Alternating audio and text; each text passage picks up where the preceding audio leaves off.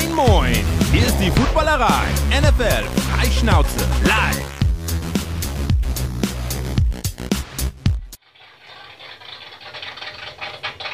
The Jets are dreaming of a white Christmas, just like the ones they used to know. Love is in the air, everywhere I look around. Love is in the air, every sight and every sound. Gestern, am gestrigen Sonntag war der erste Advent, liebe Footballerei-Community. Deswegen wollen wir euch in weihnachtliche Stimmung bringen. Verknüpft mit NFL Week 12 mit der wir jetzt gleich beginnen. Die wichtigsten Fragen stellen, die wichtigsten News verbreiten. Wie immer frei Schnauze, wie immer mit euch, denn wir machen das Ganze nicht nur für euch, sondern vor allem für euch. Ne, nicht nur für euch, ist auch gut, jetzt habe ich mich verhaspelt. Für, nicht nur für uns, so muss es heißen, sondern vor allem für euch und mit euch. Also beteiligt euch bitte fleißig in den Kommentaren. Hallo YouTube, hallo Twitch, hallo an alle Podcast-Hörer, die uns etwas später hören. Heute erwarten euch hier die Green Bay Packers, die New York Jets, die Los Angeles Rams, die Las Vegas Raiders und Lennart. Moin, Lennart. Moin, Kutsche. Hallo. Und Remo. Moin, Remo. Moin, einen wunderschönen guten Abend. Wir, ihr habt es dem Titel dieser Sendung äh, entnommen, wollen euch auf die besinnliche Weihnachtszeit einstimmen. Ähm, es ist eine Menge passiert. Mike White, die Jets träumen von einem White Christmas. Äh, Love is in the air mit Jordan Love, eventuell für längere Zeit bei den Green Bay Packers. Über die Los Angeles Rams müssen wir natürlich sprechen. Da ist nämlich Rams over sozusagen und das wollen wir in der nächsten guten Stunde machen. Ich glaube, die Tagesschau wird auch heute nichts, aber vielleicht habt ihr die Chance, ab 20.15 Uhr Notruf mit Hans Meiser zu schauen. Bevor wir einsteigen, wie immer, ein herzliches Dankeschön an König Pilsener, Cem, an euch, Cem, an dich, Remo, Cem, an Sven, Prost. der heute bei uns die Technik macht. Wir steigen fast direkt ein. Vorher möchte ich euch aber natürlich nochmal die niegelnagelneue Footballerei-App ans Herz legen. Findet ihr beim Android und beim Apple-Dealer eures Vertrauens. Alle unsere Podcasts sind da drin. Ihr könnt sie auch in der App abspielen. Also, wenn ihr in Zukunft nichts verpassen wollt, ladet euch die App runter. Ist kostenlos. Würde uns doll freuen. Packers überrannt ab sofort alles auf Love ist unser erstes Thema. Lennart, deine Eagles mhm. gewinnen 40-33 gegen die Packers. Klingt äh, auf den ersten Blick knapp, war es aber nicht. Vor allem am Boden ähm, haben die Packers gar keinen Grashalm gesehen. Jalen Hurts 157 Rushing Yards unter anderem neuen Franchise-Rekord aufgestellt. Ja, absolut. Und das, obwohl man mal Michael Vick als Quarterback hatte, hätte sich auch keiner äh, gedacht. Also 363 Rushing Yards hatten die Eagles gestern oder 364 ist noch nicht ganz raus. Zwei Seiten, zwei unterschiedliche Stats. Unfassbar, unglaublich. Ähm, das Spiel war schon spannender als oder war schon spannend, fand ich gerade zum Ende. Aber irgendwie hatte man nie wirklich das Gefühl, dass es nochmal richtig eng wird, weil die Eagles, egal wen sie da ins Backfield gestellt haben, äh, ich glaube, die hätten ihren Right Tackle gestern ins Backfield stellen können. Der hätte, glaube ich, auch noch acht Yards gemacht äh, pro Lauf. Es war völlig egal. Also, ob das Miles Sanders war, der auch 143 Rushing Yards hatte, ähm, ob das Jalen Hurts war, der wirklich mit 157 Yards da, der hatte 100 Yards allein im ersten Quarter, das muss man sich mal vorstellen. Ähm, ob das hier Kenny Gainwell, Boston Scott, alle haben ein Average von mindestens äh, 4,9 Yards gehabt. Also völlig irre. Ähm, und dann würde man denken, ja, nur 153 Passing Yards von Hertz, aber auch alles, da, im Griff. alles im Griff. Ich alles, alles gut. Im Griff. Für alle Podcast-Hörer Kutsch ist fast das Bier runtergefallen.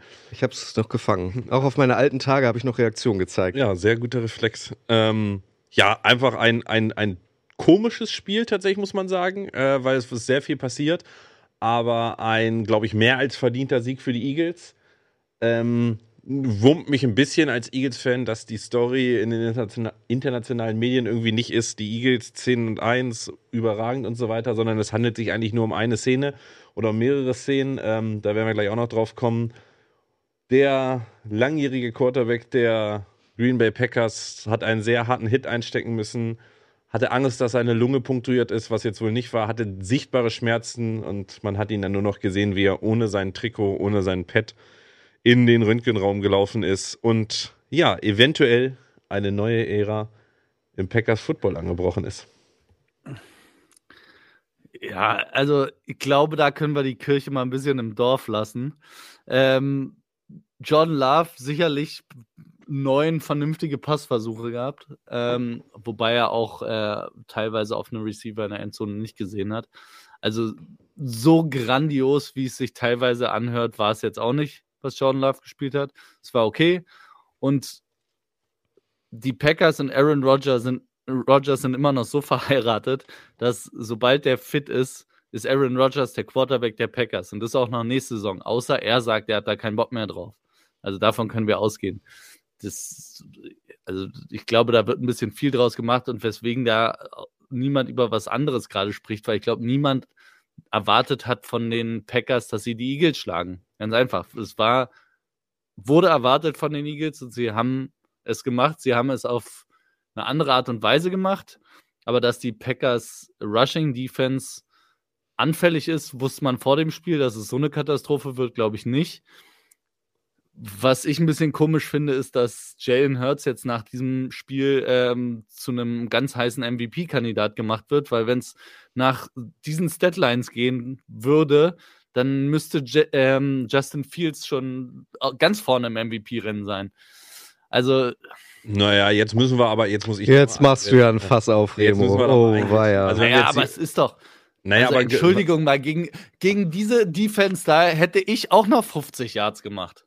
Ja, was man aber nicht vergessen darf, warum Jalen Hurts ja zu einem erweiterten MVP-Kandidaten gemacht wird, ist ja nicht, weil er jetzt nur für 157 Yards gelaufen ist, sondern was Jalen Hurts einfach macht, oder nicht macht, sind große Fehler. Also das muss man einfach, äh, Justin Fields hat, glaube ich, irgendwie zehn Interceptions schon die Saison. Und man sieht es ja auch immer irgendwie dann bei, bei Josh Allen und bei äh, Patrick Mahomes auch zwei böse Interceptions, äh, Allen und Holmes, geha äh, Mahomes gehabt jetzt das Wochenende.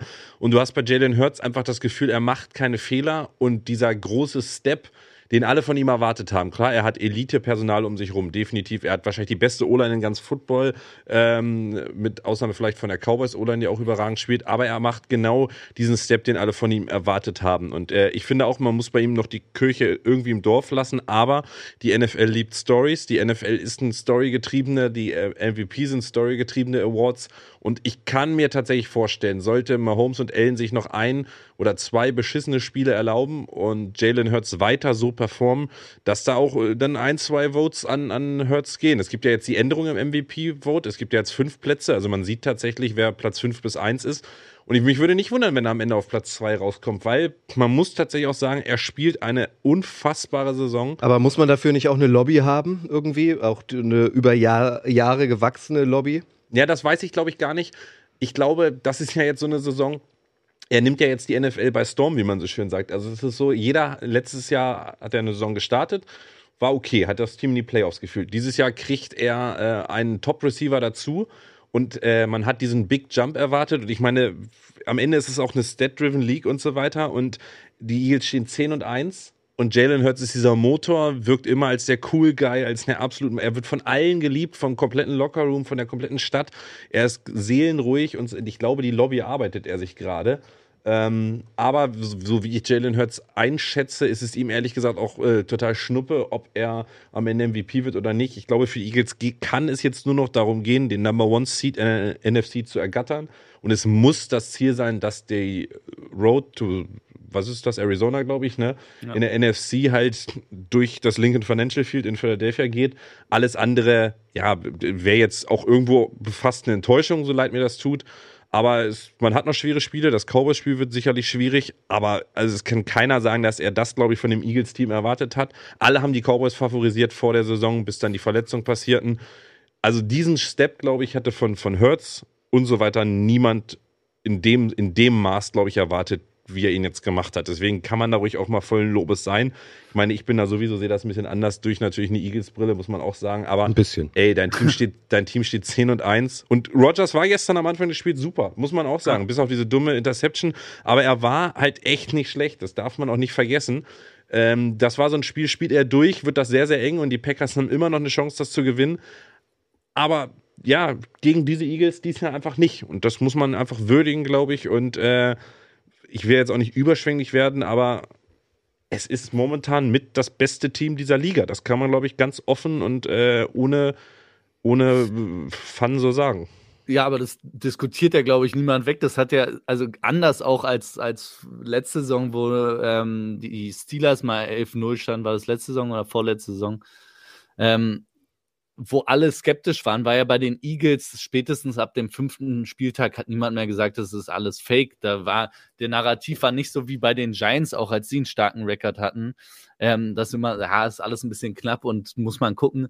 Was sicher war bei den Eagles, ist ja von Anfang an, Jalen Hurts hat einen Sprung gemacht. Ja, Jalen Hurts ist ein guter Starting Quarterback. Ja. Die Eagles haben ein Laufspiel, haben eine super O-Line und haben einen absurden Receiver-Room. Ja die Eagles haben eine super D-Line und ein geiles, ähm, Sec ein geiles Secondary. Das heißt, ich glaube auch, du machst die Eagles vor der Saison zu klein. Ich glaube, niemand hat äh, für die Eagles waren für niemanden ein völliger Underdog. Das ist äh, der Narrativ ist, glaube ich, falsch. Ja, ich glaube auch, Jalen Hurts hat, ein, hat einen guten Sprung gemacht und spielt besser, als sich die meisten wahrscheinlich erwartet haben von ihm. Aber man muss fairerweise auch mal sagen, dass von Jalen Hurts auch also es liegt weniger auf Jalen Hurts Schultern als bei anderen Quarterbacks, die in dieser Discussion sind.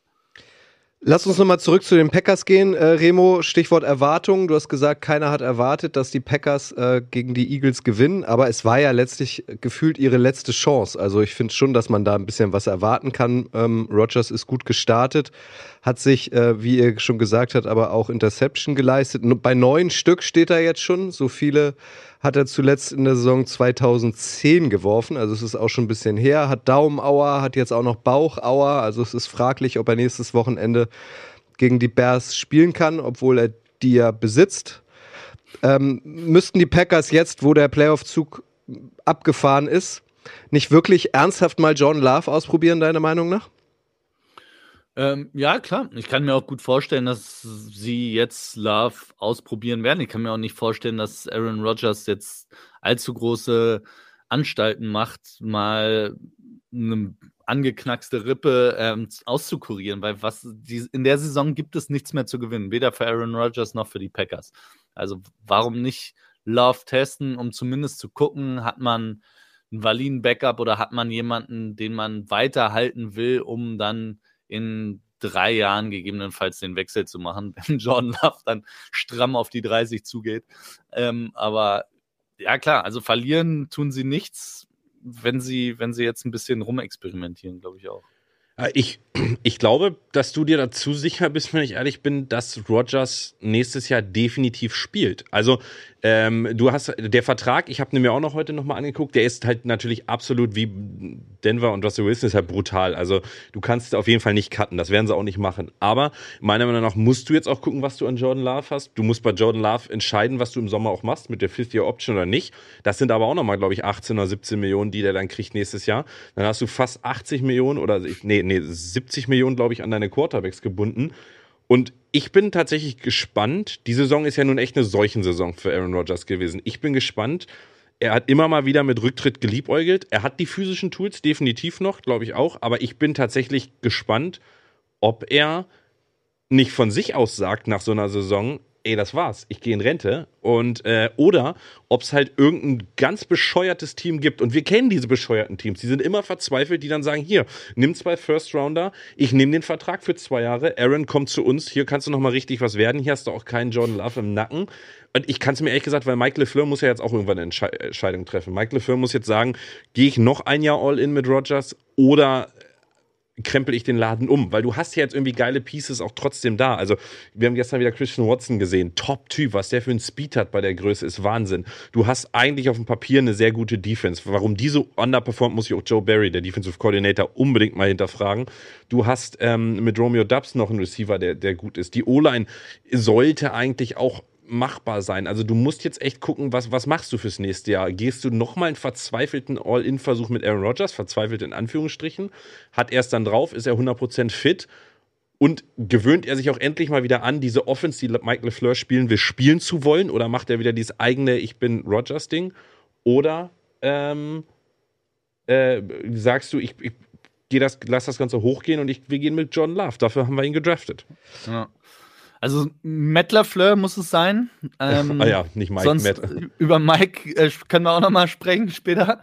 Aber ähm, ja, ich, ja, wie Lenny gesagt hat, was, was willst du denn gewinnen? Aber ich bin mir auch nicht sicher, dass er spielt. Ich sage nur, wenn er entscheidet, noch eine Saison zu machen, dann ist er der Quarterback der Packers. Was anderes kann ich mir nicht vorstellen.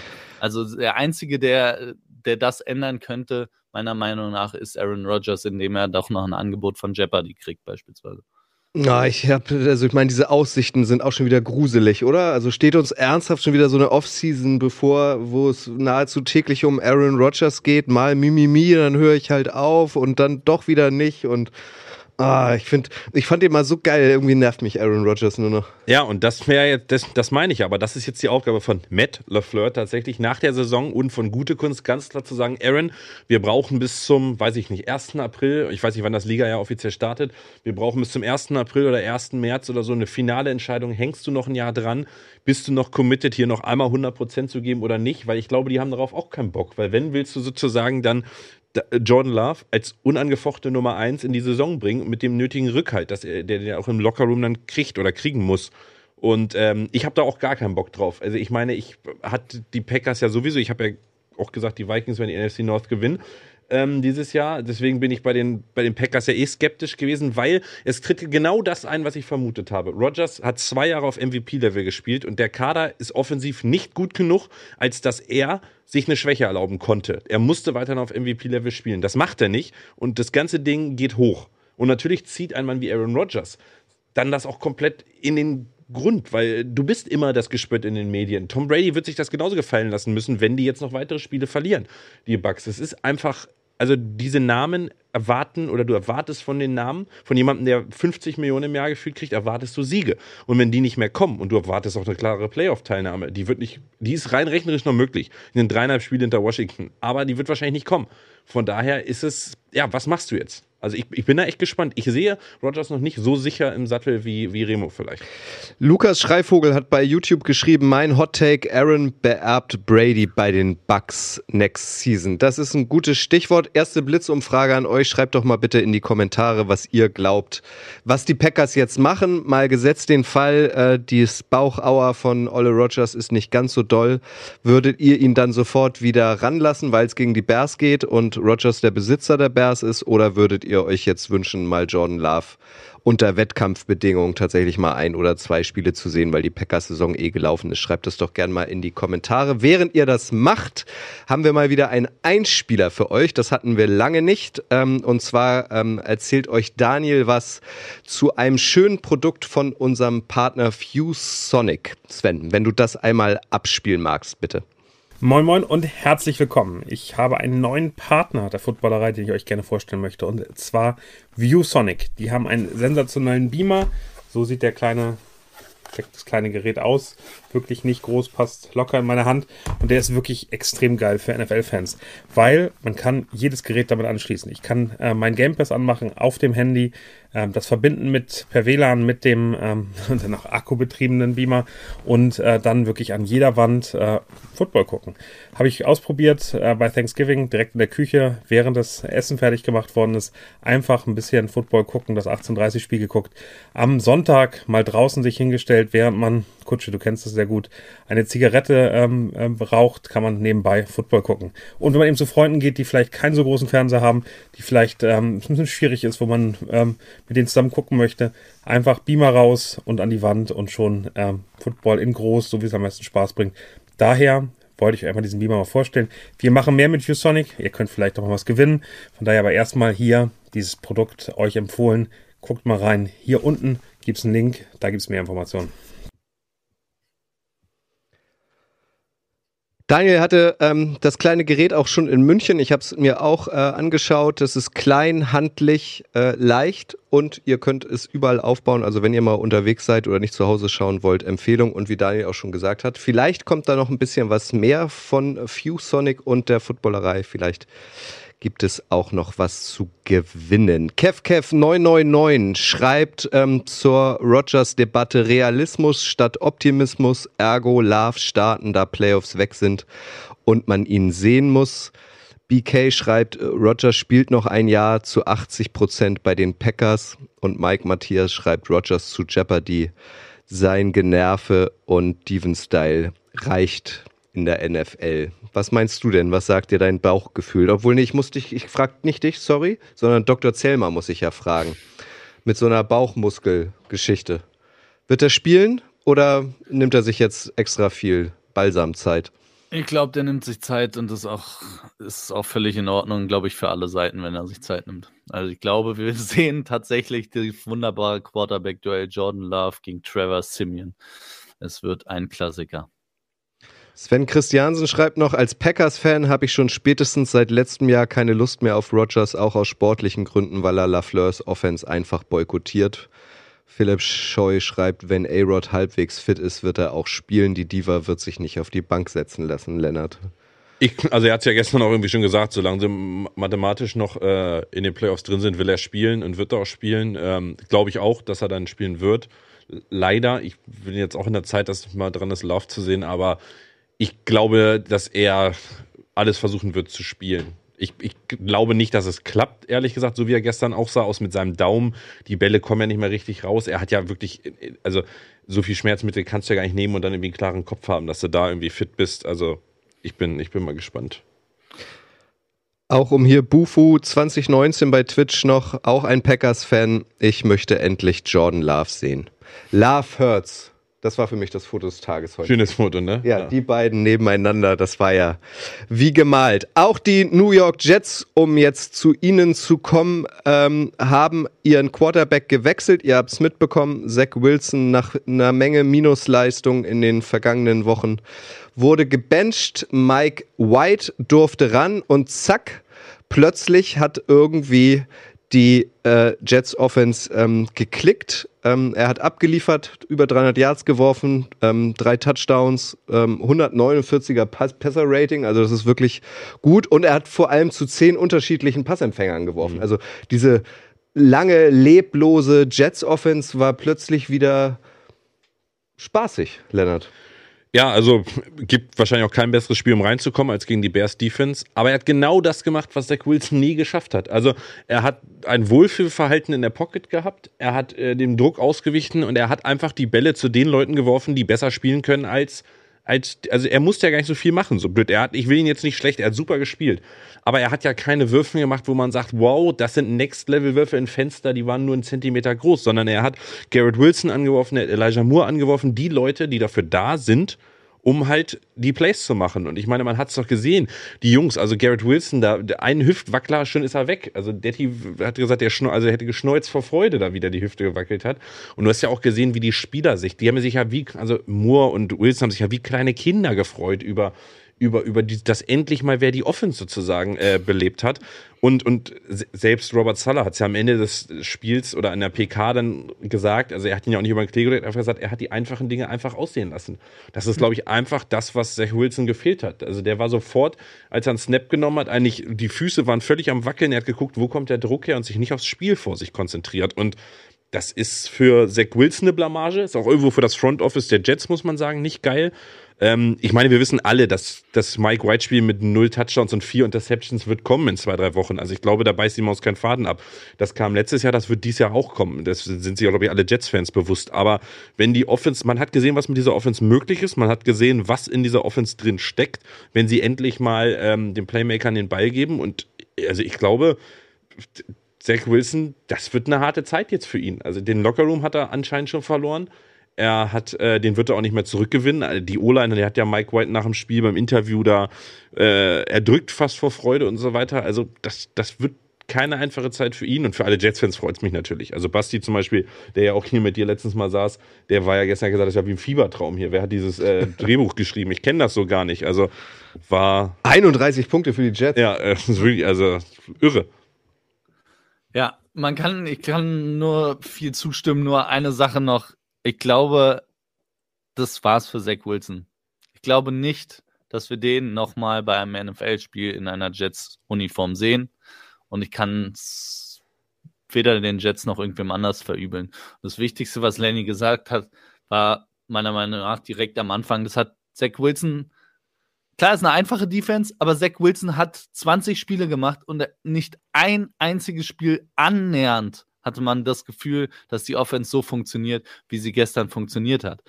Und Mike White hat ein Average ähm, von 11,3 Yards pro Wurfversuch. Zach Wilson hat in seiner Karriere ein Spiel gemacht, wo er über 10 Yards war. Average. Eins von 20 und Completion Percentage in der Karriere ist bei 55 Prozent. Und Average ist 6,3 Yards. Man sieht, also die trauen ihm die Offense nicht zu und offensichtlich kann er auch keine, kann er die Offense nicht so spielen wie Mike White. Und Mike White ist sicherlich nicht der Heilsbringer. Und der wird die Jets nicht die nächsten zehn Jahre lang wahrscheinlich regelmäßig in die Playoffs führen er wird ein Kackspiel auch dieses Jahr, auch da stimme ich Lenny zu. Ich glaube auch, dass er die Dinger drin hat, sobald die Defense besser ist. Aber es ist halt so offensichtlich, dass die Jets Offense so viel besser funktioniert und mit Mike White und dass auch das Team alle viel besser dran sind und auch drauf sind, wenn Mike White auf dem Platz steht und nicht Zach Wilson. Und das ist es, glaube ich. Ich glaube, das Schlimmste, was Zach Wilson die Saison gemacht hat, war die Presskon Press nach dem Patriots-Spiel. Ähm, Nein. Damit ist er, ist er für mich raus. Genau. Habt ihr, hat die Offense heute die Defense im Stich gelassen? Nein. Mhm. ihr seht das ganz kurz, ihr seht das genauso. Wir haben heute in unserer Instagram Story auch äh, euch schon gefragt und ähm, da haben sich auch 92 Prozent aller Teilnehmenden dafür ausgesprochen, dass jetzt White Christmas für die Jets ist äh, und nur 8% äh, haben dafür gestimmt, Zach Wilson noch eine Chance zu geben. Ja, es ist, also soll ich mal einen krassen Stat erzählen? Seit Zach Wilson von den Jets gedraftet wurde, gab es vier Spiele, wo ein Quarterback der Jets 300 Yards und drei Touchdowns hatte. Zach Wilson hat nicht ein Spiel davon gemacht. Das war zweimal Mike White, einmal Joe Flacco und einmal Josh Johnson. Und die Offense, jetzt ist es ja Mike LeFleur, diese Shanahan-Offense, die soll ja auch sehr, sehr Quarterback-freundlich sein. Und man sieht es ja auch, also da spielt ein Josh Johnson letztes Jahr ein gutes Spiel, äh, Joe Flacco in dem Alter noch und Mike White kriegt das auch hin. Der Einzige, der es nicht hinkriegt, ist Zach Wilson. Und es ist so ein Armutszeugnis für ihn, für die Organisation aber auch, weil man muss ihn ja so krass falsch eingeschätzt haben. Also das ist richtig, richtig bitter. Ähm, aber ich glaube, die Jets können sich freuen. Ich glaube ja, der Jets Quarterback heißt nächstes Jahr Derek Carr. Also das habe ich ja schon öfter gesagt. Da bin ich mir eigentlich ziemlich sicher, dass das so kommen wird.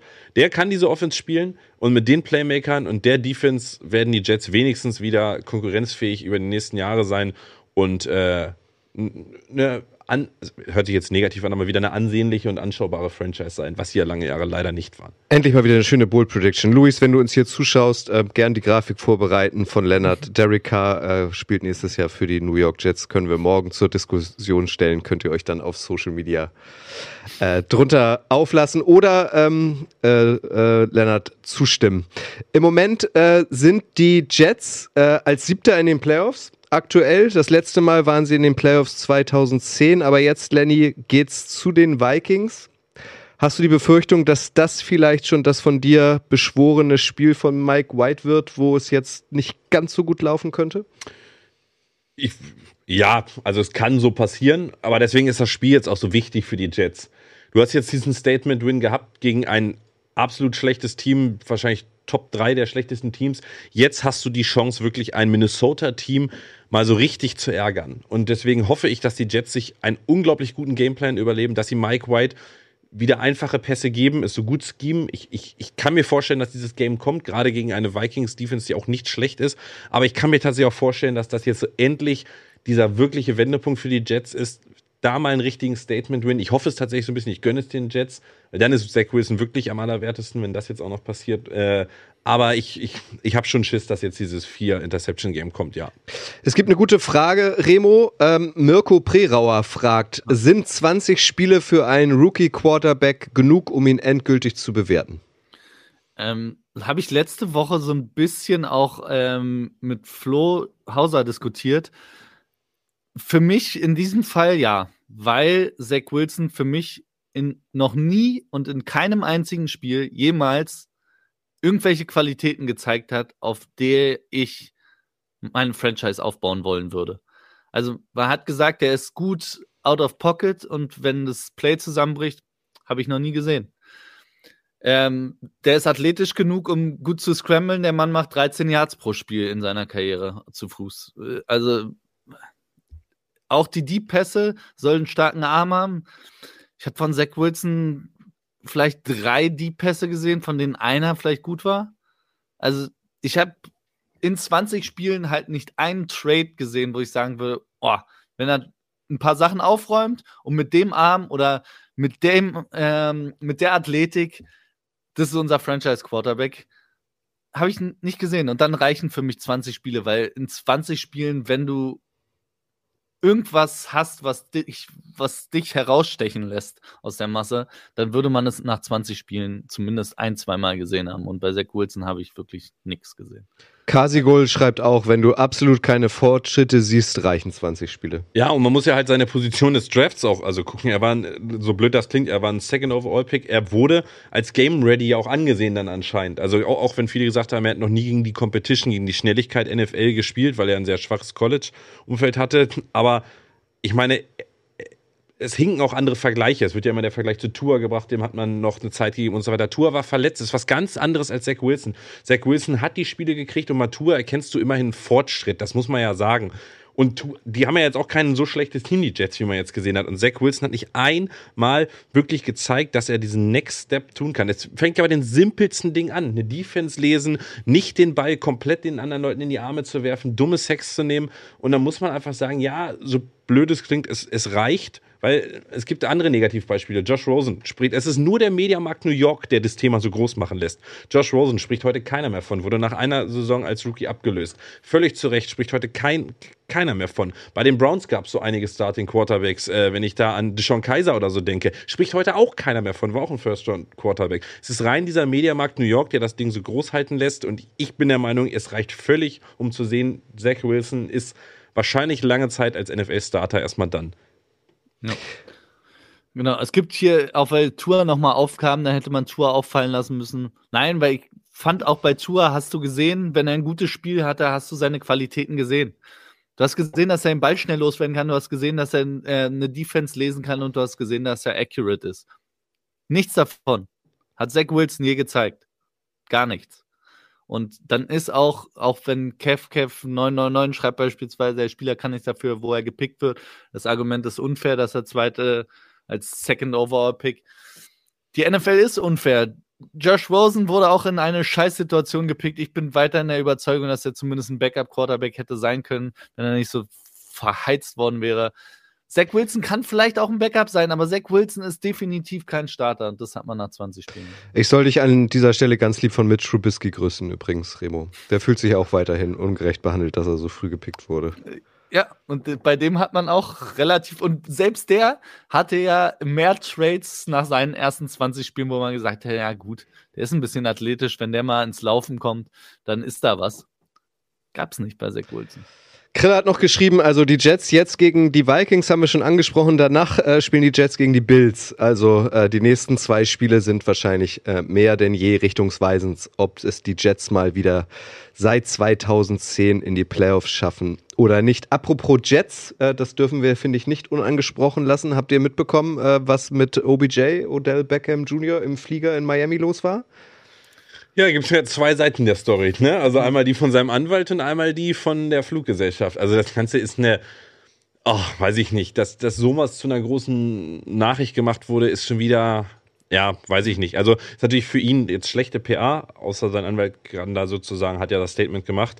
Es sollte ja seine große Reise jetzt losgehen. Generell, mir geht dieses ganze OBJ-Gehabe so auf den Pinsel. Das ist ein 30-jähriger alter Receiver, der von, einem, von einer absoluten Hardcore-Verletzung im Knie, das zweite Mal Kreuzbandriss. Und der hat ein PR-Team, wirklich, das, das möchte ich gern haben. Also der wird ja, ange, der wird ja angepriesen wie der Gott. Also das ist ja so, dass sich Spieler öffentlich im Fernsehen für ihn sozusagen stark machen. Komm zu uns, OBJ, komm zu uns, OBJ. Da musst du echt mal denken, ey, er hat seit, also seit Februar kein Football mehr gespielt. Keiner weiß, wie das jetzt aussieht mit seinem Knie. Und er hat ein PR-Team wirklich, die ihn selbst aus so einer, so einer, so Mist wie jetzt von dem Flugzeug rausreiten, indem sie sagen, ja, die Fluggesellschaft war schuld. Er hat nur ein bisschen gepennt, wie er es immer macht, mit dem Handtuch über den Kopf und so weiter. Das ist völlig irre, was der für ein, also bin ich echt begeistert, weil ähm, der muss eine Lobby haben, das ist, wie du, wo du von Lobby gesagt hast, das ist völliger Wahnsinn. Ich, aber mir geht das alles auf den Sack. Der soll jetzt nach Dallas gehen, das wissen wir doch eh alle, dass er hingeht. Der soll jetzt nach Dallas gehen, der Wide Receiver Nummer 3 sein, ein Touchdown in den nächsten acht Spielen fangen, First Round Playoff. Und wird wieder Super Bowl Champion. Nee, First Round Playoff Loss, wie immer bei den Cowboys und gut ist. Hast du auch mit Interesse diese OBJ, ähm, ich bin mal wach, mal im Koma Flugzeuggeschichte verfolgt, Remo? Äh, ja, ich habe es kurz gelesen, aber irgendwie ist mir das äh, egal. Soll ja auch wohl nichts dabei richtig. Er hat ja auch keine Anstalten dann gemacht. Irgendwie hat da niemanden äh, K.O. geschlagen oder sonst irgendwas. Also von daher finde ich, kann man das einfach links liegen lassen. Gut, dann kommen wir zu OBJs Ex-Team, nämlich den Rams. Werden die Rams jetzt verramscht? Haben wir diesen kleinen Part hier genannt. 10 zu 26 bei den Chiefs verloren. Fünfte Pleite in Folge. Nur ein Sieg aus den letzten acht Spielen. Bryce Perkins durfte sich da gestern als Quarterback versuchen, war auch nicht das Gelbe vom Ei. Dass die Rams so abkacken, Remo, das war nicht zu erwarten, oder? Äh, nicht in den ersten fünf Wochen, glaube ich. Danach also es kam ja dann immer noch mehr Verletzungen dazu. Also spätestens seit Cooper Cup raus ist, kann man, glaube ich, äh, hinter die Rams einen Haken machen. Das ist, also dieses Jahr gibt es nicht mehr viele Siege, sorry Tessa. Aber ähm, ja, also ich glaube, die, es gibt ein paar Franchises, die sehen auch für die Zukunft nicht so richtig geil aufgestellt aus. Die Rams gehören sicherlich dazu, zumal sie ähm, weiß gar nicht, wie lange sie jetzt noch keinen First-Round-Pick haben. Nächstes Jahr auf jeden Fall nicht. Da haben sie nur Second und Third und dann, glaube ich, Sechst und Siebt Runden. Also da kommt nicht so viel Hilfe. Und ja, die andere Franchise, die, die nicht so richtig geil aussieht, sind die, Bro äh, die Broncos. Aber aber Lennart, also wenn man sich das jetzt mal anguckt, äh, Remo sagt, äh, die, die Rams haben kein Draftkapital. Matthew Stafford ist schon ein bisschen älter, zwei Gehirnerschütterungen in Folge, ist Super Bowl Champion geworden, der kann aufhören. Aaron Donald hat auch schon damit geliebäugelt, aufzuhören. Jalen Ramsey könntest du vielleicht noch vertraden, der ist noch einigermaßen jung. Für den könntest du eventuell sogar einen First Rounder bekommen. Cooper Cup kannst du natürlich irgendwie abgeben, um an neues Material zu kommen. Also was sind deiner Meinung nach jetzt die nächsten Schritte, damit die Rams nicht wieder für Jahre in der Versenkung verschwinden? Ruhe bewahren. Also wirklich auch einfach mal die Kirche im Dorf lassen, Ruhe bewahren. Ich glaube, jeder weiß, die Saison ist absolut miserabel gelaufen. Es läuft alles gegen dich. Es äh, läuft nichts für dich. Ähm, Matthew Stafford war wahrscheinlich das komplette Jahr nicht einmal fit. Deswegen am besten gucken, ist sein Ellbogen wirklich äh, irreparabel oder wird das wieder gar nicht mehr spielen lassen dieses Jahr. Und Cooper Cup nicht mehr spielen lassen. An irgendeiner Zeit musst du sogar wahrscheinlich, das wird, werden Defensive Stars wahrscheinlich nie machen, aber irgendwann musst du ja sogar darüber nachdenken, Aaron Donald eher ins Regal zu stellen. Also man sollte jetzt, glaube ich, einfach, was man machen sollte, ist Ruhe bewahren. Man sollte sich genau jetzt schon mit dem Roster-Planning für das nächste Jahr beschäftigen. Man sollte gucken, wie können wir das Ruder rumreißen. Äh, die haben einen guten Coach. Ich finde, die haben einen guten GM. Die sind defensiv gut aufgestellt man hat manchmal so eine Saison, dass sie so katastrophal ist, hat niemand mitgerechnet und äh, darf auch den Rams nicht passieren mit der Qualität, mit dem Coach und mit dem Kader. Ist nun mal aber passiert. Aber ich glaube, das Schlimmste, wenn man jetzt wirklich alles äh, also explodieren lassen würde, alle feuern, alle raus, der muss weg, der muss weg, der muss weg. Also entspannt bleiben, das wirklich als Saison abhaken. Aus sowas kann man ja auch lernen und dann einfach nächste Saison versuchen, halt einen neuen Anlauf zu machen weil dies Jahr ist die Saison abgefahren, also schon jetzt alles, was du hast, aber verfall nicht in Panik. Dafür ist die Franchise zu gut aufgestellt. Ah, ganz kurz, Remo, aber da einmal nachgefragt, weil du vorhin gesagt hast, ähm, ähm, Matt LaFleur muss jetzt darauf drängen, dass Aaron Rodgers sich ähm, frühzeitig committet, dass er weitermacht, ähm, weil Philipp Scheu schreibt es auch gerade in den Kommentaren. Ähm, da bei den Rams besteht ja auch die Gefahr, dass McVay sagt, okay, wenn wir hier jetzt den großen Ausverkauf machen, dann gehe ich ins Fernsehen. Also muss man nicht auch genau jetzt schon oder zumindest bis vielleicht Ende des Jahres oder bis zum Ende der Regular Season ähm, McVay Druck machen und sagen, okay, äh, können wir mit dir planen, kommst du wieder oder haust du den Sack? Ja, absolut. Also ich sag mal ganz offen und ehrlich, wenn er nach so einer Saison in den Sack haut, wo er das Jahr davor Super Bowl Champion geworden ist, dann ist er aber auch wirklich gesagt, ja, weiß ich nicht, ehrenlos ist ein doofes Wort, aber das kann er nicht machen. Also das, also blöd das klingt, das kann er nicht einfach nicht bringen. Der, er hat die Verantwortung, die Stadt liebt ihn, er hat der Stadt einen Super Bowl gebracht, er hat nochmal die verdammte Aufgabe, nächstes Jahr wiederzukommen und nicht ins Fernsehen zu gehen. Weil wenn er das, also wenn jetzt wirklich da alle abhauen, bei Stafford kann ich es verstehen, weil lange Karriere, viele Verletzungen, Gehirnerschütterungen mit den Kindern und so weiter, würde ich auch nicht riskieren wollen. Aber, also, Sean McVay, wenn der sich das erlaubt, nach so einer Saison das Handtuch zu werfen, dann sind sie tatsächlich. Hat John Grun auch gemacht. Ja, aber wenn, wenn er das sich erlaubt, weiß ich nicht. Dann verspielt er sich, glaube ich, ganz viel Kredit auch. Und äh, in meinen Augen wäre das absolut, also kein geiler Move. Und ich würde es so miserabel finden gegenüber diesem Team der Stadt und der Franchise. McVay zusammen mit Olle Brady on air nächste Saison, Remo? Ja, also ich sehe es nicht ganz so tragisch. Ja, die Stadt, die Franchise ist noch nicht so verwurzelt in der Stadt. Ähm, McVay hat einen Super Bowl nach LA gebracht. Was willst du mehr erwarten von dem Coach?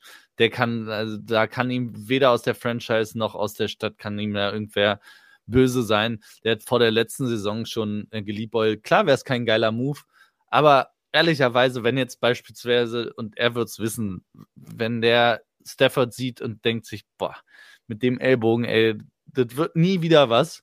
Aaron Donald, wer weiß, ob, äh, ob der nicht aufhört, ob der noch Bock hat. Ich habe keinen Bock hier den äh, Rebuild zu machen. Ich mache jetzt drei Jahre wirklich sehr gut bezahlt Fernsehen.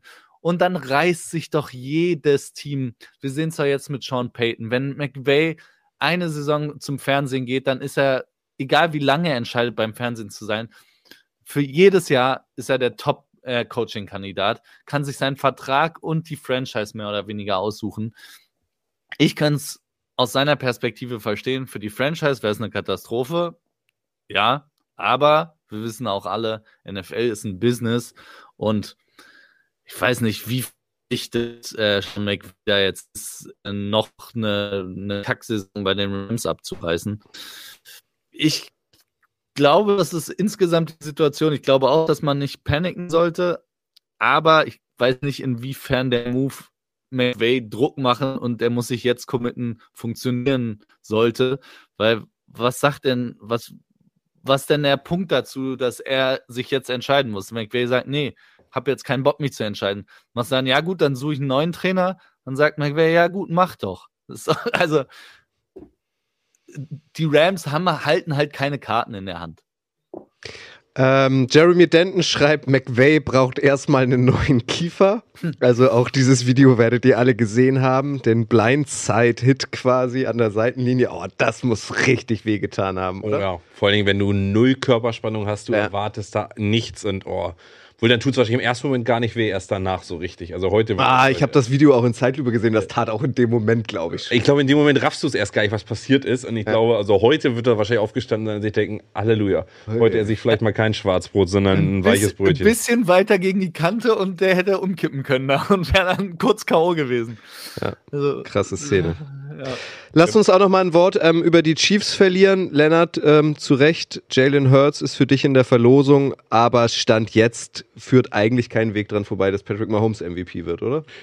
Nee, ich glaube auch nicht. Also ähm, ich muss tatsächlich sagen, äh, gerade nach gestern, das Spiel sieht sehr deutlich aus und war sehr deutlich, würde ich aber anfangen, mir so ein ganz bisschen Sorgen auch um, um äh, die Chiefs Offense zu machen. Also du hast Travis Kelsey, der ein absolutes Monster ist, völlig irre, da wieder durchläuft wie äh, das Messer durch die heiße Butter. Danach ist aber so ein bisschen, weiß ich nicht genau. Also, Mahomes hat gezeigt, dass das alles kann, aber gestern hatten sie sechs, sechs Trips in die Red Zone, ein Touchdown war da, vier Field Goals und dann diese Interception und irgendwie haben sie diesen einen Turnover, der irgendwann richtig kostbar sein kann in den Playoffs oder so, den haben sie irgendwie immer drin. Diese Interception war furchtbar.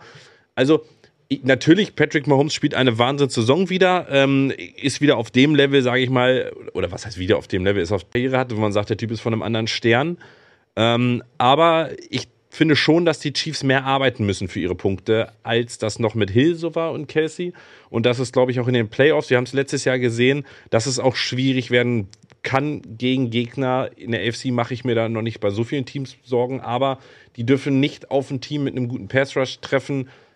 Ich glaube, sonst sieht das auch alles ein bisschen anders aus. Aber Stand jetzt, ja, wenn du so gewinnst in Old Fashion, sage ich mal, oder in guter Fashion, aber das, was können wir über das Spiel wirklich lernen? Also wir können über das Spiel lernen, Travis Kelsey ist immer noch einer der Besten. Patrick Mahomes ist übers Feld marschiert, wie er wollte. Sie haben einen guten Kicker. Was können wir sonst über dieses Spiel lernen? Also über die Chiefs in diesem Spiel? Eigentlich nichts. Naja, das Sky Moore, glaube ich, äh, auf den sollte man achten und ich glaube, der wird eine kommt immer größere Rolle spielen, weil er einfach ein Element noch bringt, auch dieses Speed-Element. Ähm, und deswegen glaube ich, Sky Moore aufpassen die nächsten Wochen.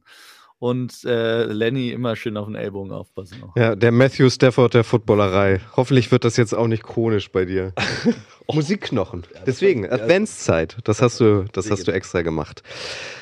König der Woche ist unser nächster Punkt, unsere beliebte Rubrik in Kooperation mit König Pilsener. Einige von euch haben uns ähm, heute im Laufe des Tages schon über die sozialen Medien kontaktiert. Das kann nur Mike White sein. Wir haben uns aber für Josh Jacobs entschieden, weil er einen noch größeren Impact auf seine Mannschaft hatte. Dank ihm, das muss man fast sagen, im Alleingang äh, haben die Raiders in Nachverlängerung gegen die äh, Seahawks gewonnen. 229 Rushing Yards, darunter der entscheidende in der Overtime Touchdown für 86 Yards, zusätzlich noch sechs ähm, Receiving, ähm, sechs, ähm, äh, ganz ruhig, sechs Fänge für 74 Yards. Ganz ruhig, man muss das auch ruhiger angehen lassen. Es ist die besinnliche Zeit. Also über 300 Total Yards ist jetzt Rushing Leader der NFL. Völlig zu Recht der König der Woche, oder? Absolut. Also Wahnsinn, wie der sein Team gestern geschultert hat. Äh, Wahnsinn, wie einfach das aber auch aussah bei den Läufen. Ähm, 33 Mal sein Running Back. Also er hatte die meisten Receptions des Teams und natürlich mit 33 die meisten Laufversuche. Und ähm, es war schon interessant zu sehen. Also das ist natürlich für die Seahawks oder für uns alle jetzt aus Deutschland auch eine schöne Story. Vor zwei Wochen hatten sie schon keine gute Laufverteidigung. Ähm, da habe ich neben Remo gesessen, da waren wir auch erstaunt, wie schlecht die war. Und jetzt läuft, sage ich mal, Josh Jacobs über die drüber, wie nur sonst was. Aber also so positiv wir über Josh Jacobs sprechen müssen und für die Raiders nochmal so ein schönes Zeichen, es geht doch, wir können diese Spiele gewinnen. Aber bitte lass uns über das Decision-Making von den, von den Seahawks in der Overtime reden, wo ich so denke, wie kann man so ein feiges Play-Calling haben? Wie kann man wirklich dafür spielen? Kann ich nicht verstehen in der Situation, wo sie stehen, äh, gegen ein Team, was angenockt ist wie die Raiders. Ähm, aber Josh Jacobs, Halleluja. Der rennt auch, also der hat alles so ein bisschen, ne, dieses Jahr. Der hat die Gewalt, jemanden umzurennen. Der hat die, die, die, die Illus, il, il, der Elusiveness. Elusiveness, genau. Irgendwie ist das deutsche Wort nicht eingefallen. Äh, und die Agilität, ähm, da einfach, also Wahnsinn, guter Runner, spielt eine All-Pro-Saison, vielleicht auch gar nicht schlecht, er steckt ja auch in seinem Vertragsjahr. Ja, also ich glaube auch, äh, Josh Jacobs haben sie, haben die Raiders es zu verdanken und Josh Jacobs hat es der Seattle Defense zu verdanken, die gestern einfach gar nichts gestoppt hat. Also Vorne die Line war offen wie sonst was. Ähm, hier bei YouTube hat es auch schon jemand geschrieben. Mirko Prerauer schreibt auch, auch dank äh, Jacob Johnson. Der hat auch ein, zwei wirklich richtig gute Blocks gesetzt für, für Jacobs. Und der hat aber auch das Beste draus gemacht und ist da durchmarschiert. Also, ja. Die, Kann so, ein bisschen spät für die Raiders leider.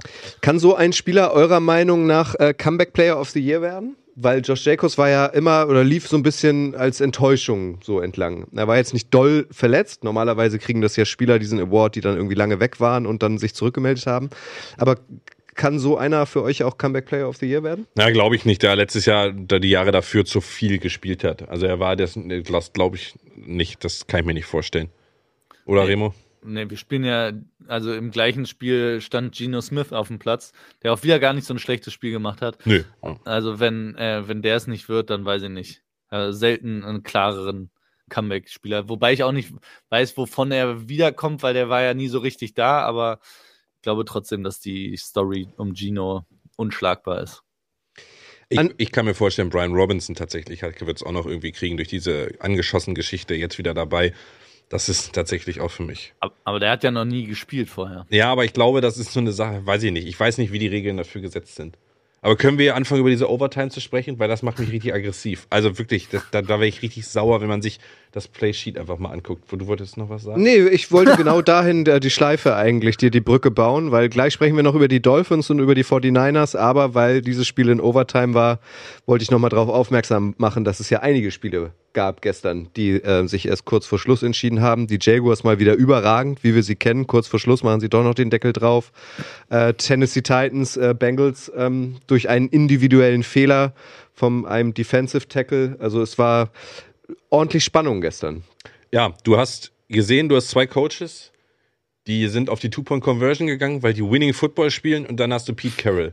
Und ich weiß, dass er beliebt ist bei den Seahawks-Fans, aber die Raiders sind eine so angeknackste Franchise. Du stehst 6 und 4 in der Division. Das Spiel ist so immens wichtig, weil es dann... Äh, Die Buccaneers haben vorher verloren. Genau, die Buccaneers haben verloren. Es geht mit, die 49ers waren gewinnen, es geht um diese Division-Sieg. Und die Raiders verschießen aus 56 Yards das Field Goal. Das heißt, du bist in einer Top-Position. Du bist schon an, der, an deiner eigenen 46, kurz vor, der, kurz vor der Mittellinie. Du musst nur dieses Field Goal schießen. Du machst fünf Yards, dann hast, bist du auf der anderen Seite sozusagen. Du bist an der Las Vegas 49 Hardline. Eine Yard über die Hälfte. Und du musst nur das Field Goal schießen. Das ist Vierter und fünf. Und du pantest den Ball. Wieso pantest du bei Vierter und Fünf in der Overtime, wenn du auf den Sieg spielen willst? Du brauchst nur ein Field Goal und deine Defense hält nichts. Josh Jacob läuft über dich, wie er nur will. Du pantest da den Ball. Was in aller Welt gibt dir da die Berechtigung, den Ball zu panten? Ich kann es nicht nachvollziehen. Es ist für mich wirklich ein Angsthasen-Football. Ein, das ist dieses typische, ich bin defensiver Headcoach und spiele auf das, äh, spiele nicht auf Sieg, sondern äh, darauf, dass wir das, unsere Defense das stoppt und so weiter, ist für mich unverständlich. Und ehrlich gesagt, diese Niederlage kann am Ende Seattle richtig kosten, weil es am Ende eventuell den Division-Sieg den kostet. Und dann muss Pete Carroll dafür in Regress gezogen werden, in Anführungsstrichen, dass er es da wirklich verkackt hat. Er muss dafür gehen und dann hast du eine Chance, das Spiel zu gewinnen. So ist es richtig peinlich. Wenn du denn deinem Kicker vertraust. Und das hat er ja offenbar nicht, Remo. Ne, er kann ja auch nicht von der 49 kicken. Er soll ja Nee. aber dafür gehen. Er soll ja Ja. dafür gehen.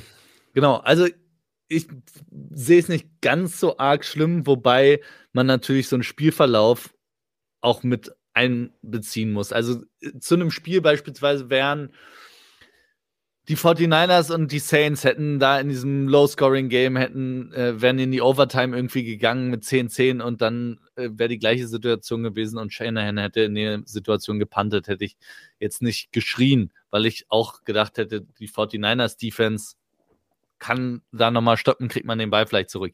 In dem Fall hat aber die Seahawks Defense wirklich den ganzen Abend einfach niemanden gestoppt. Und dann zu sagen, ja, nee, das läuft schon, wir machen schon, wenn vor allem im ersten Drive die Raiders ja auch zumindest so weit gekommen sind, um auch ein Field Goal zu schießen, auch das hätte den Raiders ja wieder gereicht.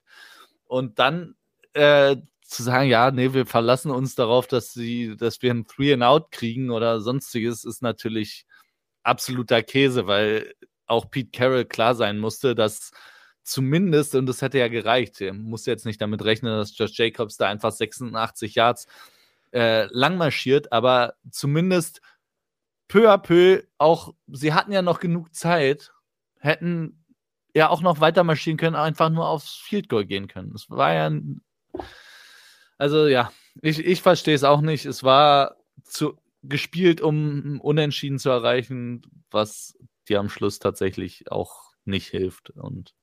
Pete, Pete Carroll hat seiner Defensive vertraut, die 34 Punkte bekommen hat und nicht seiner Offensive, die 34 Punkte gemacht hat. Was ist das für ein Coaching? Tut mir leid, das ist völlig unverständlich. Brennmeister, liebe Grüße, schreibt auf Twitch, ist eigentlich lustig. Jeder hat Seattle vor der Season nicht mal vier Siege zugetraut und jetzt schreit man, dass es um die Playoffs geht. So verrückt ist die NFL. Völlig. Aber du musst, wenn du die Chance hast, in den Playoffs zu kommen, nimm es immer mit. Du musst den Run nutzen und dann kannst du dir nicht sowas erlauben. Ja, das stimmt, weil die, also es geht ja nicht nur um den Division-Sieg, sondern auch, die Seahawks spielen ja auch um, um Platz 6 und Platz 7 in der NFC. Und ähm, da, ja, da zählt jeder Sieg jetzt und jetzt hast du zweimal in Folge verloren mit einer schwachen Defensivleistungen jedes Mal. Ähm, und jetzt muss man, muss man gucken. Es wird nicht einfacher für die Seahawks. Du bist jetzt Vor- gleich auf mit Washington. Also Ja. das ist so weit, dass du gleich auf bist mit Washington. Vor Ja, drei Washington Wochen hast du noch- noch gesagt, die Seahawks sind mehr oder weniger safe in den Playoffs oder sind ein heißer Playoff-Kandidat und jetzt ist es schon zwei Wochen später ist es nicht mehr so sicher. Washington ist auch noch ein gutes Stichwort. Ähm, gut, dass du sagst. Das wollte ich mit euch auch noch kurz besprechen. Das werdet ihr auch mitbekommen haben. Ich mag ja Boulevard, wie ihr wisst. Sean Taylor, großer Name. 15 Jahre ist es her, dass er ermordet wurde. Und dann haben die Commanders, heißen sie ja jetzt, ähm, angekündigt, zu seinen Ehren veröffentlichen wir, enthüllen wir eine Statue. Und also, was war das denn? Also, da haben sich die Commanders tatsächlich wieder mal nicht mit Ruhm bekleckert, oder? Was Ey. ist das denn? Die Familie war da, von dem der ermordet wurde. Du erwartest doch, ich hatte gedacht, dass da steht jetzt eine Bronzestatue oder so. Da steht da eine, eine Glasstatue. Das sah aus wie bei Sportcheck. Ja, wie bei ein, wie ein, die ein, das muss ich aber, die hatte ein, ein Nike-Trikot an, eine Reebok-Hose und die World Cup-Schuhe von Adidas, Fußballschuhe, weil er da ein Spiel mal drin gespielt hat. Und ihr müsst euch mal dieses Video angucken, es gibt ein Video, wo die enthüllt wird, die, der Familie, also dem einen von der Familie, dem fällt beinahe, also der kann das überhaupt nicht glauben. Also diese Franchise macht so viel, die tritt in jedes Fettnäpfchen. Ja, sie waren wahrscheinlich nicht vorbereitet, kann aber ja keiner ahnen, dass, das, dass dieser Todestag sich jährt. Ja, kann natürlich auch keiner ahnen, dass man vielleicht einfach mal beides von einer Firma in die Hose und also der hat wirklich ein Nike-Trikot und eine Reebok-Hose. Also selbst das muss einem doch auffallen. Da muss ich doch sagen, sag mal Leute, hier stimmt irgendwas nicht. Ja, und, die, und die Commanders spielen ja Winning Football zurzeit. Das kommt noch dazu. Also diese, da wird so viel falsch gemacht und trotzdem kriegt diese, kriegt's das Team aktuell hin, äh, auf Playoff-Kurs zu sein. Es riecht hier doll nach Knoblauch plötzlich, Sven, ne? Ist Ja. mir auch schon aufgefallen. Irgendwer hat hier offenbar Essen bestellt. Irgendwer äh, ist hier jetzt plötzlich griechisch in der Q-Beyond Arena. Wahrscheinlich sind das die Eishockey-Jungs. Nicht aus dem Fenster springen, Sven, das ist nicht die Lösung.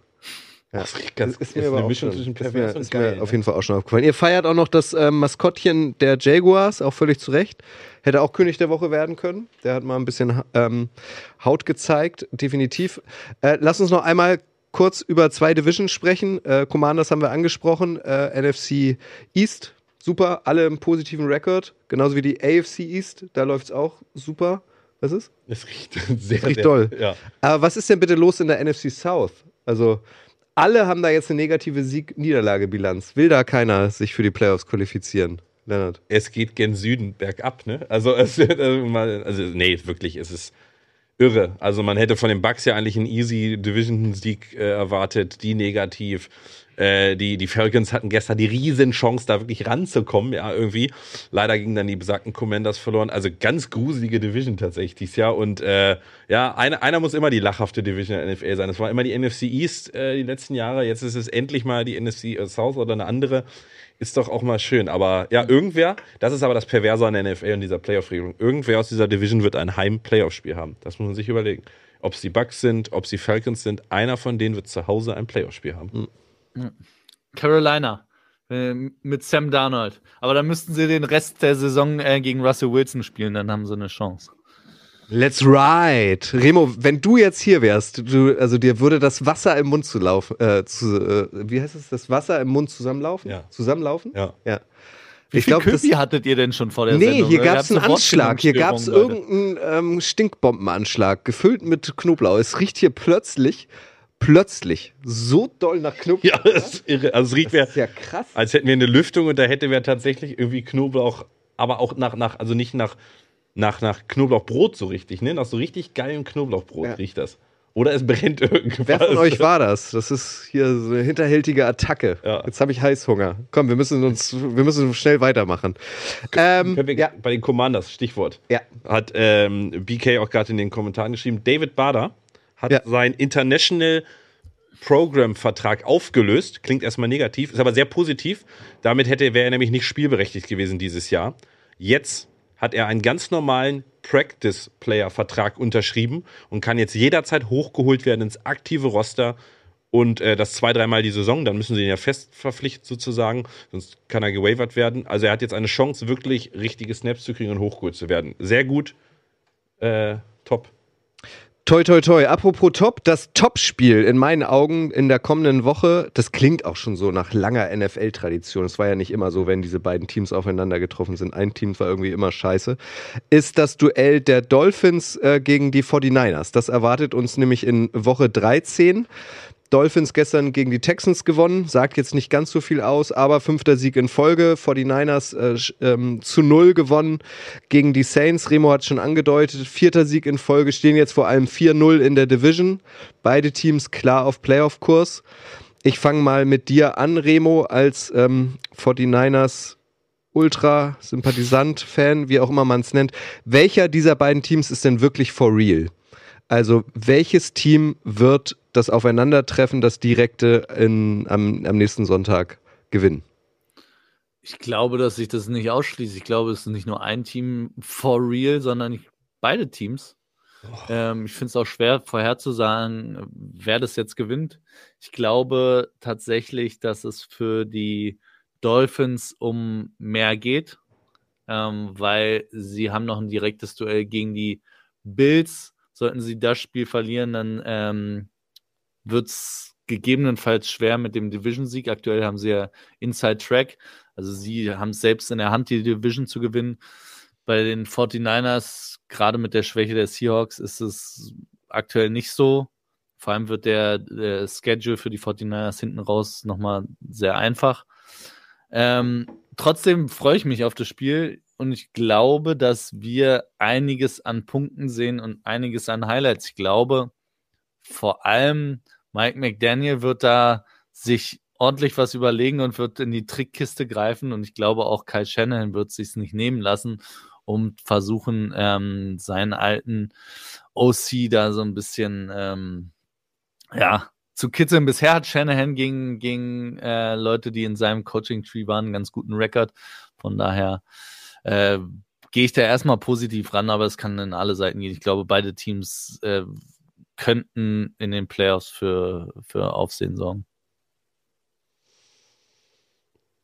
Das spricht der Politiker aus Remo, ne? Oh, beide for real. Na eben, äh, bevor du dran bist, ähm, äh, Tom B. hat auch geschrieben vorhin, warum ist bei Lennart immer alles schwarz oder weiß? Wahnsinn.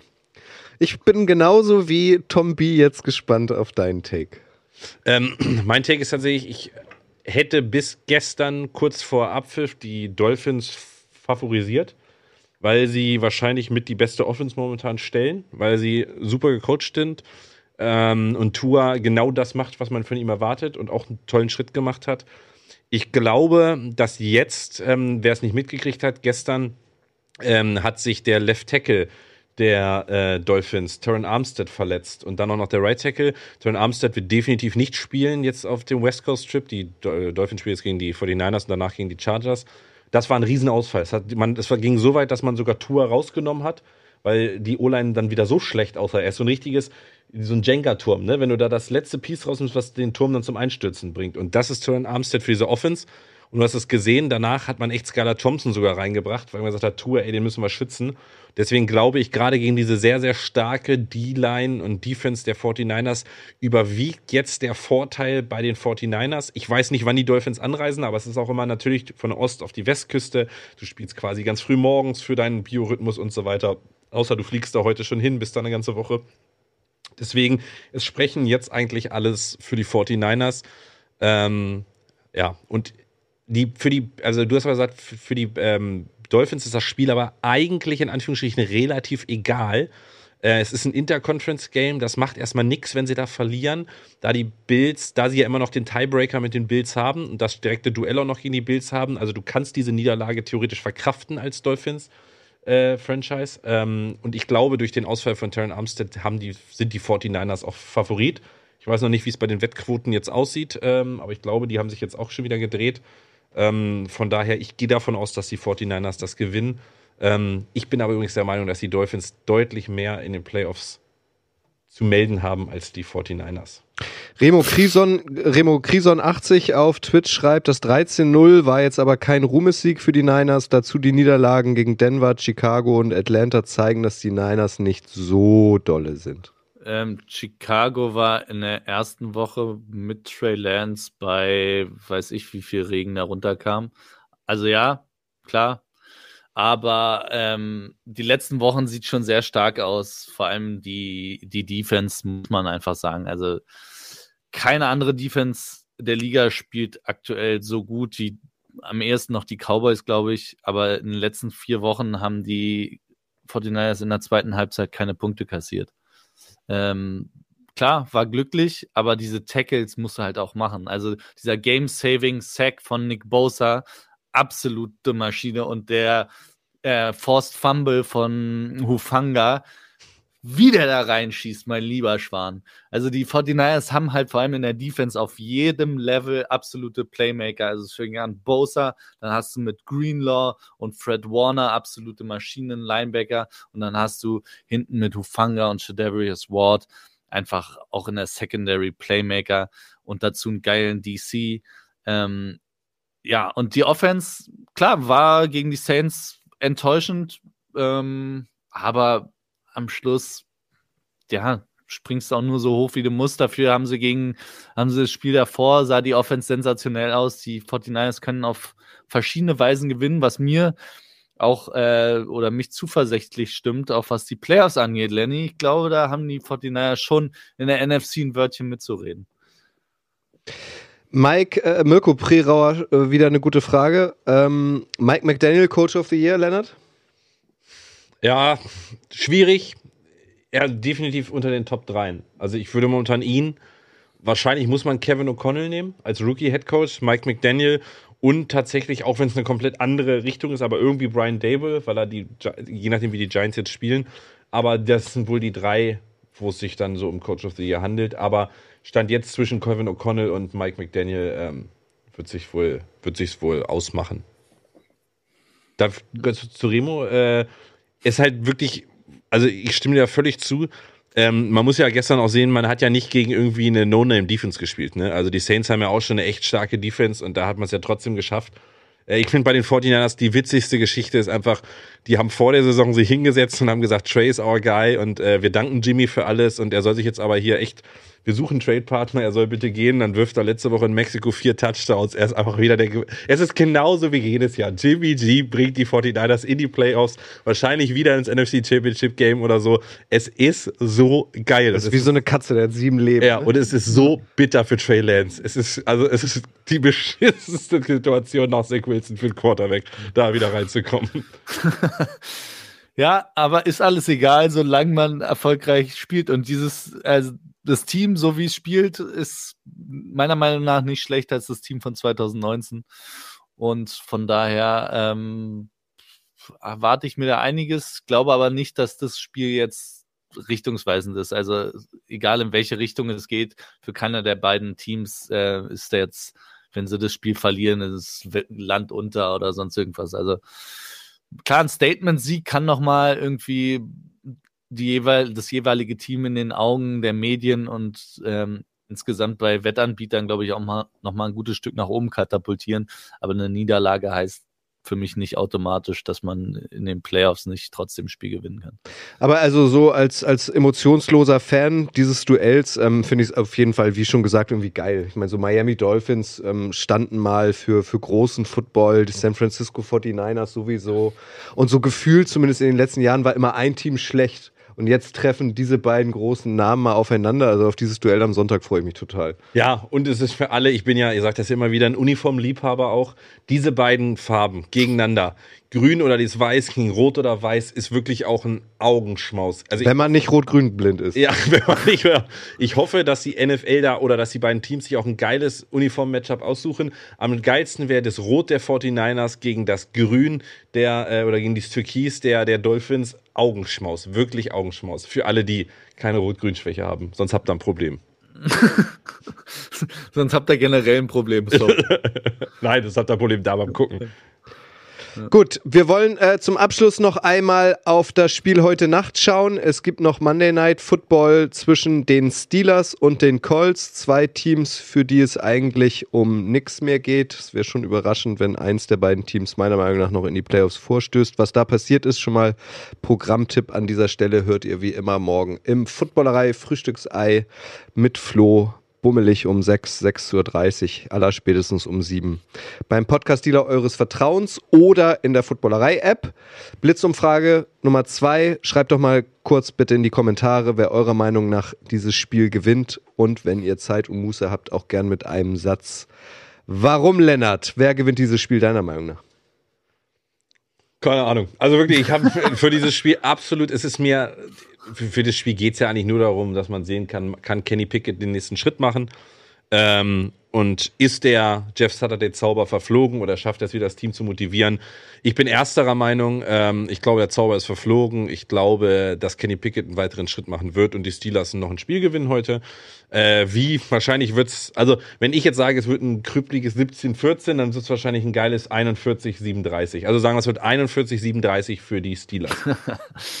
Oh Gott, oh Gott, oh Gott. Ja, das trifft jetzt ein. Passi pass auf. Ja, ja, wenn das passiert, dann äh, verliere ich ziemlich sicher noch mein Fantasy-Matchup. Ähm, aber ja, ich habe auch wirklich gar keine Emotionen, was das Spiel angeht, muss ich sagen. Ich erwarte auch überhaupt kein gutes Spiel. Ich glaube, es wird ein ganz gruseliges, viele Fehler und insgesamt einfach ein Kackspiel, muss ich leider so sagen. ähm, ich hoffe, dass die Steelers Defense äh, also allein aus Eigennutz hoffe ich, dass die Steelers Defense ganz gut aussieht und denke, dass TJ Watt dann vielleicht doch mal wieder der entscheidende Faktor sein kann und äh, dann zu oft bei Matt Ryan auf den Füßen steht.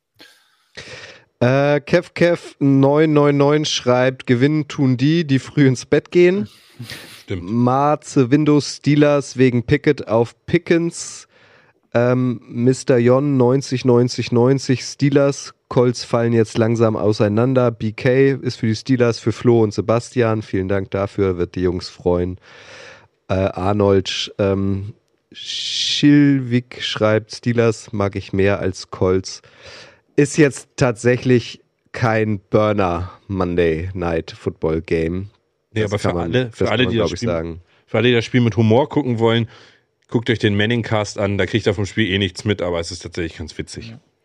Und Twitter nebenbei auf. Twitter ist auch immer gut für Spiele, wo äh, potenziell viele Fehler passieren. Da ist äh, Twitter grandios. Ja, solange es Twitter noch gibt, ne, Genau. äh, sollten wir alle noch ein bisschen ausnutzen. Vielleicht müssen wir da auch bald Tschüss sagen. Obwohl es jetzt in letzter Zeit ruhiger geworden, ne? Also jetzt gibt es doch nicht wieder irgendwelche Exit-Strategien. Nächste Woche, ich will das jetzt gar nicht groß thematisieren, ich möchte es aber zumindest einmal geploppt haben, werden wir wahrscheinlich über Deshaun Watson sprechen müssen.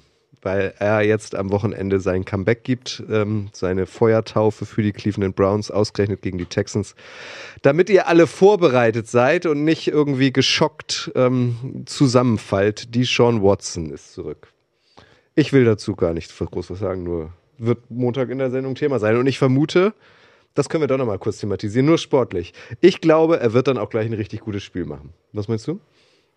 Er hat sich ja den einfachsten Gegner dafür ausgesucht, oder die NFL hat sich den einfachsten Gegner dafür ausgesucht. Von daher glaube ich, leider ja. Er wird aber nicht so gut aussehen wie Jacoby Brissett. Ja. Ja, also gegen die Texans kann ja, kann man ja aktuell eigentlich auch nur gut aussehen. Ähm, vielleicht werden wir eines Besseren belehrt, dann kann man wenigstens ein bisschen schadenfroh. Vielleicht finden die Texans irgendwo, findet Lovey Smith doch noch ähm, sein Playbook von vor 15 Jahren wieder, weil mit dem aktuellen funktioniert es nicht. Keine Ahnung. Gut. Wollt ihr noch irgendwas loswerden? Haben wir jetzt irgendein Play, irgendeine Figur äh, nicht angesprochen, die euch aber der, die euch nach, nee, das, die euch nachhaltig noch beeindruckt hat? Ja, ganz kurz noch, äh, Kyler Murrays Postgame Conference, guckt sie euch bitte an. Kyler Murray hatte eine Jacke an, auf der waren zwei Ls. Das war schon mal Weltklasse. Also es war eine Firma, aber ich kannte die Firma nicht, aber zwei große Ls. Und dann hat er seinen Coach so richtig unter den Bus geworfen, indem er, also Medien ist der Typ vor den Medien top, indem wir einfach gesagt haben, also ja, man kann schon zugeben, schematisch, also von der Aufstellung heute, waren wir heute ziemlich F. Dann hat er das F-Word benutzt. Also äh, F und Froh, wollte er damit sagen. ja, genau. Ja. Also der Typ wirklich, naja, weiß ich nicht. Vielleicht, ja, es ist jetzt auch das neue Call of Duty rausgekommen. Vielleicht wollte er jetzt mal eine Woche gesperrt werden, um spielen zu können. Nee, ich habe mir ist tatsächlich auch in dem Spiel aber Justin Herbert nochmal aufgefallen, ähm, wie der sich in der Pocket bewegt und wie der mitkriegt, wenn Druck kommt und wie er dann äh, einen Schritt nach vorne geht, ist unfassbar. Also Justin Herbert macht Spaß. anzuschauen. Wenn, wenn der jetzt noch mal ab und zu mal einen Ball ein bisschen länger werfen dürfte, wäre das ein interessantes Team, meine Güte. Gut. Lennart, Sven und ich gehen jetzt griechisch essen. Müssen wir. Nachdem ich das jetzt eine Stunde in der Nase habe, habe ich derbe Bock auf irgendwas Knoblauchiges. Remo, wie ich dich kenne, wirst du jetzt auch noch schön zu Abend essen. Ne? Kochen jetzt noch schön. Schön kochen. Macht euch auch noch einen schönen Abend. Ähm, die Footballerei Live-Sendung gibt es nächsten Montag natürlich wieder um 19 Uhr auf YouTube und Twitch und all das andere Programm mit unseren diversen Podcasts gibt es natürlich auch. Rezeptfrei und kostenlos. Ihr kennt das. Lennart, danke, dass du da warst. Danke, dass ich hier sein durfte. Demo, schön, dass du dabei warst. Ja, vielen Dank auch von meiner Seite nochmal. Sven, danke dir für deinen Einsatz und danke euch fürs Zuschauen und die rege Beteiligung. Kommt gut durch die Woche. Bis nächste Woche. Ciao, Ciao, ciao. ciao. Ciao. Bleibt gesund. Tschüss. Das war's für heute. Bis zum nächsten Mal.